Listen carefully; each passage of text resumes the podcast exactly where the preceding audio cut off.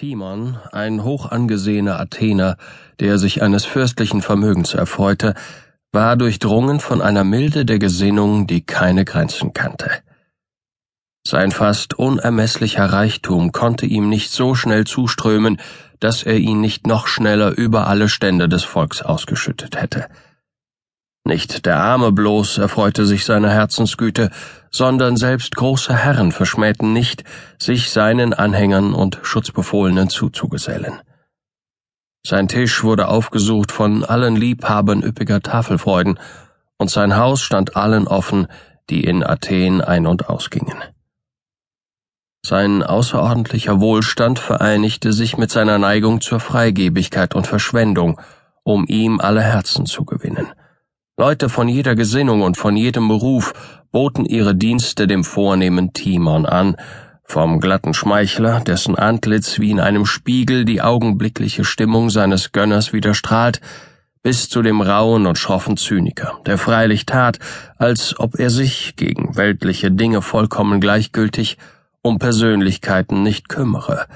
aber doch nicht dem verbindlichen Benehmen und der freigebigen Milde Timons widerstehen konnte, sondern wieder sein eigentliches Wesen, ihn zu besuchen pflegte, um sich an seiner königlichen Bewirtung zu laben und in seiner eigenen Wertschätzung hochbeglückt hinwegzugehen,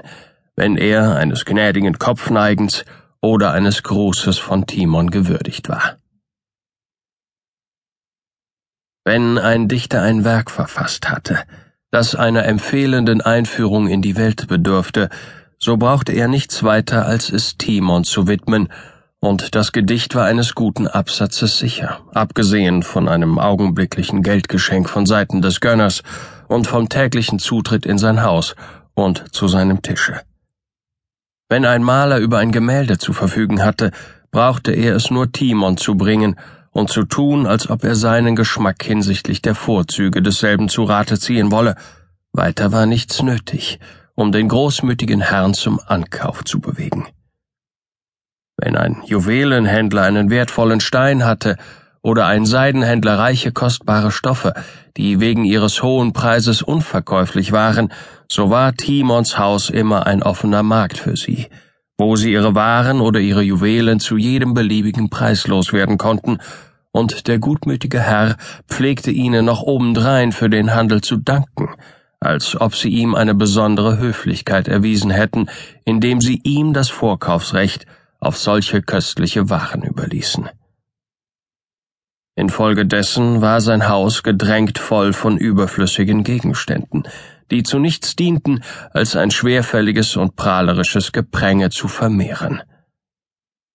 Und er selbst war in noch lästigerer Weise von einem Haufen dieser müßigen Besucher umlagert, von lügnerischen Dichtern und Malern, betrügerischen Kaufleuten, Herren und Damen, lungernden Höflingen und Bittstellern. Diese füllten beständig seine Vorzimmer, träufelten ihm flüsternd ekelhafte Schmeicheleien ins Ohr und brachten ihm Preis und Anbetung dar wie einem Gott. Ja, sie erklärten sogar den Bügel, auf welchem er sein Pferd bestieg, für heilig und gaben sich den Anschein, als ob sie die freie Luft nur mit seiner Erlaubnis oder Vergünstigung einatmeten. Einige von diesen täglichen Gästen waren junge Männer von Adel, die, weil ihre Mittel nicht in rechtem Verhältnis zu ihrer ungezügelten Lebensweise standen,